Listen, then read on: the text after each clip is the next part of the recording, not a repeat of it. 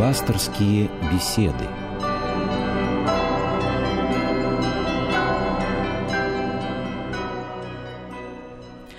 Здравствуйте, с вами Ирина Ахиева. Нашего гостя я представлю чуть позже. А я напоминаю, что сегодня 4 ноября, и мы отмечаем один из неприходящих, то есть отмечаемых всегда в определенную дату праздников – введение в храм Пресвятой Богородицы. И тема сегодняшней программы – воспитание детей. Наш сегодняшний гость – отец Михаил Прокопенко, сотрудник отдела внешних церковных связей Московского патриархата. Добрый вечер. Добрый вечер. А, еще напомню, а, прежде чем мы приступим к обсуждению нашей темы, напомню номер нашего телефона 956 15 14. 956 15 14. Вы можете звонить в студию, мы будем работать примерно полчаса, и мы готовы отвечать на ваши вопросы. Есть еще и адрес электронной почты, слово собака радиорус.ру. Еще раз напоминаю, тема этой программы – воспитание детей –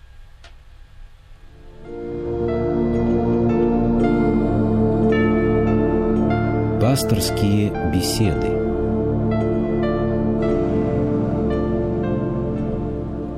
Отец Михаил, я хотела, чтобы мы начали программу с того, чтобы вы напомнили, что за праздник мы сегодня отмечаем. Церковь в одном из своих песнопений называет его предображением нашего спасения. В этот день святые праведные, как церковь называет, богоотцы, Иоаким и Анна, родители Пресвятой Богородицы, ее трехлетнюю девочку привели в Иерусалимский храм. И, входя в храм, она сама самостоятельно поднялась по 15 высоким ступеням, которые отделяли храмовый двор от собственного храма. И первосвященник Захария, водимый Духом Святым, ввел ее не только в помещение храма, но и в самое святое место в этом храме, в святая святых, то есть в то место, куда он один мог входить и всего лишь раз в год. Он предвидел, ему духом было открыто, что ей надлежит стать матерью Спасителя нашего Господа Иисуса Христа, человека, Бога-человека, который понесет на себе грехи всего мира, сделавшись за всех нас жертвою. Отец Михаил, я когда готовилась к этой программе, я читала о том, э, что происходило у Иерусалимского храма, о введении в храм Богородицы, и мы с вами до программы говорили о том, что мой взгляд это скорее такой мирской взгляд человека, э, не живущего, как Иаким и Анна в в постоянном общении с Богом, да, а, но меня поразило то, что родители, которые многие годы, десятки лет вымаливали этого ребенка, они э, э, насладились общением с ним всего три года, да, и привели его в храм. Это была традиция, я знаю. Но вот эта жертва мне показалось, что она была как бы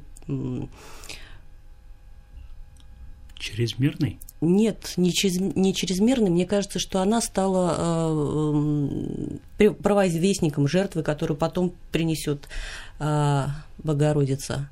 Э, извините, я вынуждена э, отложить ответ на ваш вопрос. У нас есть звонок по межгороду. Здравствуйте, представьтесь, пожалуйста. Здравствуйте, я Марина. Меня зовут Марина. У меня двое детей. Звоню вам из города Ставрополя. Очень приятно. Я хотела задать вопрос вашему гостю. Что предпринимает сегодня наша православная церковь для того, чтобы оградить наших детей от вот этой, от потока вот этой информации, которая развращает души? Как вот, может быть, в школах надо ввести какой-то обязательно, чтобы как-то поактивнее действовала церковь в школах, в общественных организациях. Спасибо вам большое. Ну, вы знаете, церковь традиционно считает местом пер... самого первого воспитания ребенка, конечно, семью. И без усилий семьи, без работы с семьей, без воспитания семьи, любые усилия, предпринимаемые для того, чтобы наших детей оградить от этого мутного потока развращающего, они будут тщетными. Церковь, конечно, ставит сегодня вопросы перед государством, перед обществом о том, что людям не должно быть безразлично, как растут их дети – не должно быть безразлично, что наполняет их души. Ставится, конечно, вопрос и о э, преподавании в светской школе предметов, которые могли бы достоверно сообщать людям достоверные знания о религии. Не с позиции э, равнодушного атеизма, не с позиции скепсиса, а с позиции такой позитивной культурологии, если можно так сказать. Все эти меры, конечно, будут иметь успех, но только в том случае, если каждый человек э, сам придет к сознанию своей ответственности за души своих детей. Вот мы с вами говорили э, до программы о том, э, как мы можем, как семья может оградить детей от э, вот этого самого внешнего мира воздействия. Здесь и реклама совершенно, простите, непотребная. Здесь и фильмы, в которых жестокость, и даже новости, в которых жестокость. И не самые лучшие примеры. Ну, конечно, не должно быть никакого места равнодушию по отношению к детям. Очень часто случается так, что дети даже во вполне благополучных семьях растут брошенными – и родители не знают, что они читают. Они зачастую не знают, с кем эти дети проводят время. Я думаю, можно сделать очень многое, хотя бы добросовестно исполняя свои родительские обязанности. То есть тщательно прочитывая, например, книги, которые потом возьмет в руки ребенок, э, наблюдая за тем, за кругом его общения в школе. Нужно, конечно, быть знакомым и с педагогами школьными, это обязательно. Вот, и так далее. То есть ребенок никогда не должен чувствовать дефицит внимания. И если, если какие-то вот такие негативные тенденции будут замечены, если родители рано их заметят, то, конечно же, на многое удастся повлиять. У нас еще один звонок. Мы вас слушаем. Представьтесь, пожалуйста. Здравствуйте. Здравствуйте. Звать меня Павел, я беспокою вас из Татарстана. Добрый день. Вот есть такое мудрое, мудрейшее изречение. Всматривайся внутрь себя – там есть источник добра, который никогда не иссякает. Следуй ему. Автор этих слов – император-философ Марк Аврелий. Жил он еще во времена языческие, но, мне кажется, очень тонко чувствовал душу Бога. Тонкая душа – это философ, это мудрец. Почему же человечество, ни их родители, ни подросшие дети – ну, не следует этому голосу. Как обидно. Может быть, тут таится главная беда и трагедия человечества. Э, благодарю вас за передачу. Да хранит вас Господь и всех нас. Аминь. Спасибо вам. Ну, вы знаете, э, Марк Аврелий вообще очень такая противоречивая фигура церковной истории. Он был одним из э, таких довольно ожесточенных гонителей христианской церкви, кстати. Да. Отвечая на вопрос относительно того, что всматривать в свою душу, это не панацея, конечно же несомненно, мы должны э, следить за велениями своей совести. Но, тем не менее, совесть бывает часто нездорова, особенно у человека, который привык презирать Божьи, Божьи заповеди. Его совесть может быть лгущая, она может указывать не на греховные дела самого человека, а на греховные дела, например, ближнего и так далее. Поэтому э, неверно представление о том, что человек сам по себе может заниматься своим совершенствованием. Оно неверно, и в общем, мы с, своими силами не можем делать, без Бога не можем творить ничего, как говорил сам Христос. А вот э, что касается воспитания детей, э, вопрос о свободной воле, да, дети в определенном возрасте начинают противоречить нам во всем. Да, любое указание на то, что они что-то делают не так, даже мягко, оно вызывает протест. Как с этим бороться? Я понимаю, что вопрос скорее философский, но все-таки как ему объяснить, что вот при, при, при наличии Божьего промысла да, существует еще и у него возможность выбирать? Это возможность для человека совершенно естественно.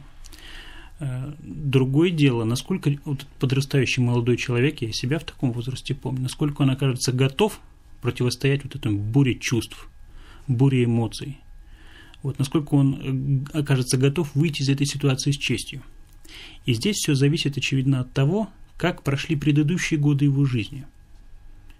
Известно такое изречение, оно, по-моему, так сказать, цир- э, циркулирует из христианского предания, там многие другие даже э, религиозные верования, о том, что когда значит, мать пришла с новорожденным ребеночком кому-то очень уважаемому человеку, там старцу, монаху, спросила, когда мне начинать его воспитывать? Ей было отвечено, мама, вы опоздали на 9 месяцев. Да? Вот, то есть э, совершенно неверно думать о том, что человек, родившийся, нужд... не нуждается в духовном воспитании. В первую очередь, конечно, это воспитание должно быть словом и примером, примером даже раньше, наверное, чем словом. Я как раз хотела спросить. Да, примером раньше, чем словом. Роль примера родителей какова? Вот. Если ребенок видит э, пример благочестивой жизни своих родителей, то, конечно, его настигнут потом эти буря чувств, буря эмоций и так далее. Но он, скорее всего, водимый Божьей помощью, в конце концов, с честью из этой ситуации выйдет. Потому что он зна- будет знать, где плохо, что, что такое хорошо и что такое плохо. Да, его выбор, он, он нельзя сказать, что он будет предопределен, но его, у него будет достаточно внутренней силы для того, чтобы сделать выбор правильный, сохраниться. А, то, о чем мы начали говорить в э, начале программы, э, о жертве, которая была принесена э, родителями Божьей Матери, и о жертве, которую потом она принесла. Был ли это как бы звеньями одной цепи, скажем так. Потому что э, мне кажется, что такой ребенок мог родиться только в этой семье. Права ли я? То есть Вы знаете, вот в начале, в начале Евангелия от Матфея есть такое, может быть, не совсем понятное очень часто светскому читателю, длинное родословие Господа Иисуса Христа. Да. Э, там по 14 родов, э, три раза по 14, да? Э, часто возникает вопрос, что это такое, что это значит? А это означает, по э, согласному мнению многих отцов церкви, означает то историю, как человечество готовилось к вот этому величайшему событию, к Боговоплощению. И э, вот эти вот список родословия, книга родства Иисуса Христа, сына Давидова, сына Авраамова, как э, гласит первый стих Евангелия от Матфея, она содержит как раз всю историю человеческой праведности, того, как люди в борьбе с грехом, в борьбе с тяжелыми обстоятельствами жизни оставались верными Богу. И в конце концов от вот этого вот кореня произрос плод. Пресвятая Богородица, которая сделалась достойной того, чтобы в своем чреве вместить невместимого. У нас еще один звонок. А, мы слушаем вас. Представьтесь, пожалуйста. Здравствуйте. Здравствуйте. Город Заполярный, Мурманская область. Фадеева Людмила Андреевна. Мы слушаем вас. Отец Михаил, я верующий, мой ребенок тоже верующий. Значит, меня седовласые люди оговорили, э, что я спала с моим сыном в грязном смысле, хоть он уже шесть лет здесь не живет. Значит, у меня заказан сейчас неусыпаемый псалтырь уже месяц. Но как мне быть? Что мне поступать? Как убрать эту грязь? Вы имеете в виду то, что вас оклеветали? Да, в грязном смысле сказали, что я спала. Хоть шесть лет уже ребенок со мной не живет, вообще здесь. Ну, вы знаете, если люди хотят кого-то оклеветать, угу. вот, ну, можно, конечно, ну, просто как-то, не знаю, сменить круг общения и прочее. Оправдаться, ну, я не знаю, здесь, по-моему, очень сложно это сделать, потому что если люди хотят клеветать, если не хотят кому-то приносить зло, то, в общем, вот если Господь их от этого не удержит, то я думаю, здесь может быть, просто потерпеть вам нужно. Пусть это нелегко, конечно, что еще можно сказать. Спасибо. Еще один звонок. Здравствуйте, представьтесь, пожалуйста. Здравствуйте, меня зовут Елена с праздником. Первый Вас вопрос у меня два. Как воспитывать десятилетнего сына, если отчим ненавидит церковь и священников, мать верующая? И второй вопрос. Книга Андрея Кураева «Взрослым о детской вере». Можно ли пользоваться этой книгой как методическим пособием? Спасибо. Ну, ну, если можно, я начну со второго вопроса. Вы знаете, очень неправильно ограничивать свой кругозор только одной книгой. Сегодня, слава богу, э, издается достаточно много книг о воспитании, христианском воспитании детей. Из них можно, я думаю, выбрать одну, две, пять, десять, которыми можно было бы руководствоваться в этом вообще очень непростом и творческом деле, каким является воспитание детей. Отвечая на первый вопрос, я скажу так, что э, вы знаете, ситуация, конечно, это сложно, но она, к сожалению, для наших современников типичная. Очень многие семьи вот так вот расколоты, как, может быть, расколота и ваша семья. Здесь нужно, конечно, я думаю, заботиться в первую очередь о том, чтобы ваше поведение, как христианки, по отношению к вашему супругу, который пока еще не пришел к сознанию да, всего богатства жизни во Христе, чтобы ваше поведение было безукоризненным. Может быть, не нужно, конечно, демонстративно, например, э, читать с ребеночком молитвы, да? Не нужно демонстрировать свою веру, причем так открыто и иной раз, может быть, где-то следует помолчать, сгладить острые углы. И тогда, даст Бог, его сердце также размягчится, и он в конце концов придет к тому, к чему пришли уже его супруга и ребенок. Спасибо. Э, вы говорили о книгах. Я хотела, э, я недавно купила книгу, э, по-моему, она называется «Древнерусские апокрифы». И угу. там в том числе и «Житие Богородицы», это, ну, это больше похоже на сказки. Вот можно ли эти книги читать детям? Думаю, не стоит. Э, эти книги э, составлялись даже такие списки в разное время, да, отреченных книг. У нас, конечно, не было, например, такого, как в Западной Европе, где эти списки были, так сказать, очень строго оговорены и прочее, прочее. Вот. Тем не менее, они содержат наряду с какими-то действительно историческими событиями очень часто много, много разных домыслов. Вот. Домыслов и э, нередко даже противоречащих церковному учению. Думаю, что не стоит. А, хорошо, ну вот э, если вспомнить сегодняшний праздник о, о жизни Богородицы, мы тоже узнаем, насколько я знаю, из апокрифа. И его еще называют первым Евангелием от Иоанна, или как? Нет, нет, нет. Предания о жизни Пресвятой Богородицы, они рассеяны в большом количестве различных э, святоотеческих творений, да, которые могли застать какие-то э, тексты, э, не дошедшие до нас. Угу. То вот. есть мы просто в пересказе э, святых отцов. Да, как правило, да. И лучше, если э, читать детям, то такие книги. Ну, вы знаете, уже очень много книг, например, специально подготовленных для детей, да, различные книги. Например, там «Земная жизнь Пресвятой Богородицы», да, книги, угу. которые прошли одобли, одобрение церкви. Угу. Пусть они были изданы, допустим, до революции, может быть, сегодня не совсем понятным языком они, но тем не менее всякая мама, она Э, читая ребеночку такую книгу, она может как-то все-таки да, объяснить, и мы приспособить к уровню его понимания. У нас еще один звонок. Здравствуйте, мы слушаем вас. Здравствуйте. Э, я звоню со Ставропольского края. Представьтесь, Отец пожалуйста. Сейчас многих э, православных христиан интересует такой вопрос. Сейчас много в храмах изображается на полах кресты и восьмиконечная звезда, как у Пресвятой Богородицы на иконе – Получается осквернение святыни, и дети ведь ходят тоже по этим полам. Может, я ошибаюсь, простите, пожалуйста. Вы знаете,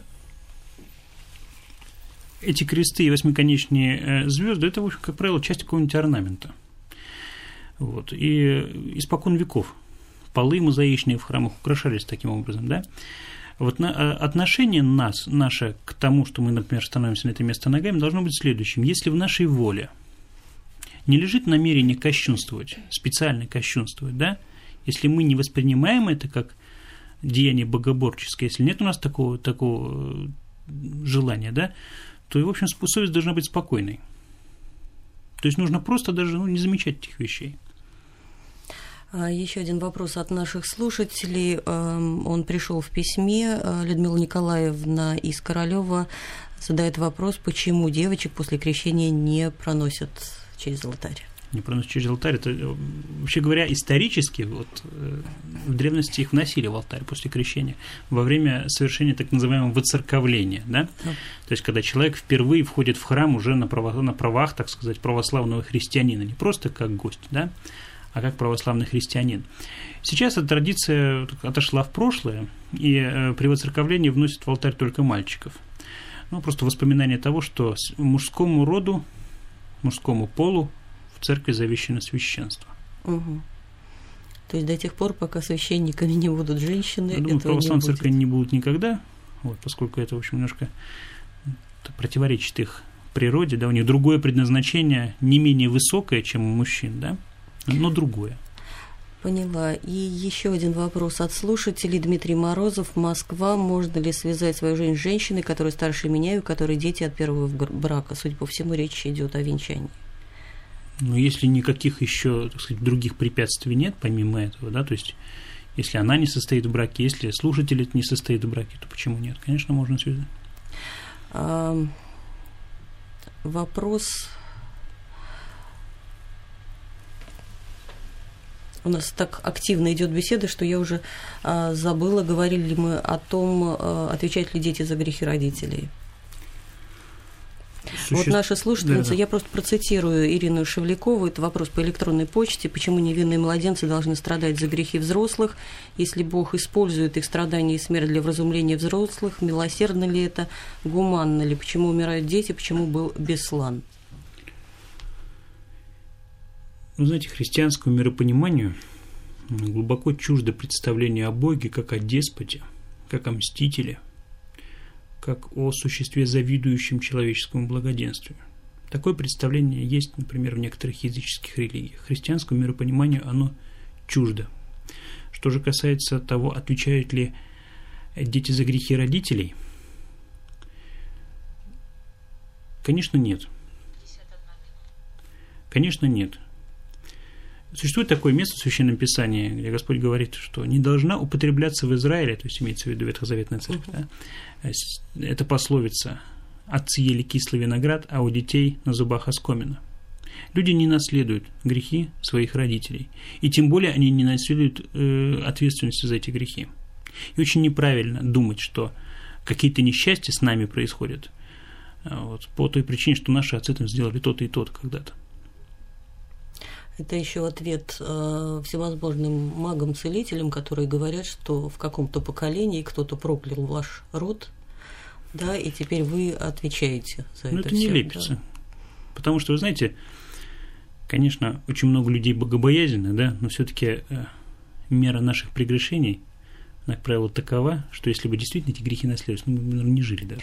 Ну хорошо, я вам тогда вот э, историю своей жизни расскажу, вернее, не, не это история семьи. Э, среди моих предков э, был католический священник, который мало того, что нарушил целебат, обет безбрачия, а он еще и эм, украл церковную кассу и удрал с нею. Да? Вот как мне жить с сознанием того, что был такой человек? Моей семьи. Вы знаете, конечно, да, неприятно осознавать, что среди предков наших были какие-то такие вот люди, ну, не вполне достойные, да. Тем не менее, все, э, мы у истории должны учиться, в том числе и у истории своего рода. Вот, и какой вывод мы можем из этого сделать?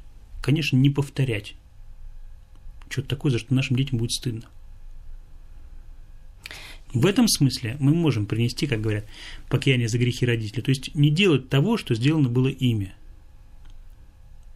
То есть, зная, может быть, какую-то свою удобопреклонность к греху, зная вот эти вот такие печальные исторические примеры, недостойное поведение наших предков, мы должны сами вот от такого рода деяний воздерживаться. Это нас возвращает снова к главной теме воспитания детей и э, к тому, насколько важен пример родителей для детей. Давайте мы резюмируем. У нас э, на одном дыхании, мне кажется, прошел наш разговор. Резюмируем этот разговор. Э, если общо говорить, главная задача родителей по отношению к детям.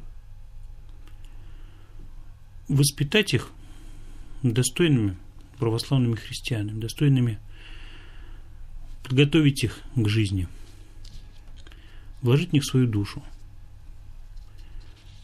отдать им всего себя.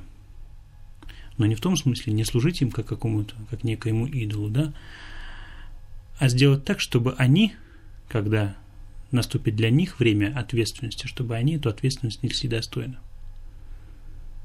То есть не афористично, говоря, как, так сказать, на этот вопрос исчерпывающий ответ, я думаю, нельзя.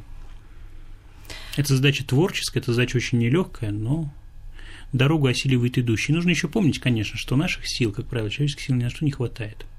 Вот, ну, восполняемой силой Божией человек может свернуть горы, может делать что угодно. И каждому из нас дается крест, который мы можем вынести. Да, ничуть не тяжелее. Спасибо. А, я нап... О, нет, еще рано прощаться. У нас, видимо, последний уже звонок. Здравствуйте, представьтесь, пожалуйста, если можно, очень коротко. Алло, здравствуйте, меня зовут Татьяна. У меня такой вопрос. Можно ли покрестить детей по настоянию бабушки, если родители не считают себя вот верующими глубоко? Не То есть против, против желания родителей? Нет, ну вот мы просто с мужем, ну, не... я не могу, я не знаю, я не могу сказать, что я очень, ну, ну, ну понятно, наверное. я понял вопрос. Вы знаете, очень часто, например, люди, настроенные антицерковно, говорят о том, что, мол, «А почему это вы крестите детей, детей маленькими, да? Они же не рождаются верующими. Вот, и можно на это ответить, да. А кто вам сказал, что они рождаются безбожниками? Так что, думаю, крестить можно. Я думаю, крестить нужно. И э, тем более, если, допустим, бабушка готова понести какие-то труды по такому, ну, первичному и христианскому воспитанию. Я просто хотела, э, опять-таки, привести примеры своей жизни. Для меня в свое время было а, откровением, когда будущая крестная моей дочери рассказала, как она готовилась к этому. Это же тоже не, непростая, непростая вещь. Чтобы быть крестным, надо причаститься, надо подготовиться, потому что это тоже большой труд. Надо еще осознать, да, то, что, так сказать, э, человек, который исповедует за младенца символ веры, выступает поручителем, вот, берет на себя ответственность за то, что чтобы младенчик вырос не только здоровым человеком физически, да, но и здоровым духовно, полноценным христианином. Это не какая-то церемониальная роль, как иногда, иной раз приходится слышать, да, есть такое представление у людей, что это просто друг семьи становится. Нет, это действительно ответственность за их воспитание, поэтому все, все кто, может быть, намеревается быть у кого-то крестным, об этом должны помнить. Спасибо, отец Михаил. Я напоминаю, что это была программа «Пасторские беседы». Как мне кажется, она прошла на одном дыхании. Судя по всему, эта тема вас интересовала, и, может быть, в следующих программах мы еще вернемся э, к этой теме. Мы говорили о воспитании детей. А ровно через неделю, у меня остается время, чтобы проанонсировать следующую программу. 11 ноября будет идти речь о месте православия в современной России в канун 13 ноября, когда будет отмечаться память апостола Андрея Первого Первозванного. А, тема а, будет такая, насколько наша современная жизнь связана с христианством и каковы плоды проповеди апостола Андрея в наши дни в нынешней России. Я напоминаю, э, что свои вопросы вы можете присылать заранее в обычных письмах по адресу 125040 Москва, 5 улица Имского поля, дом 19, дробь 21 или в письмах электронных слово собака радиорус.ру. Еще раз напоминаю, с вами был отец Михаил Прокопенко, сотрудник отдела внешних церковных связей Московской патриархии и Ирина Ирина Ахиева. Всего доброго.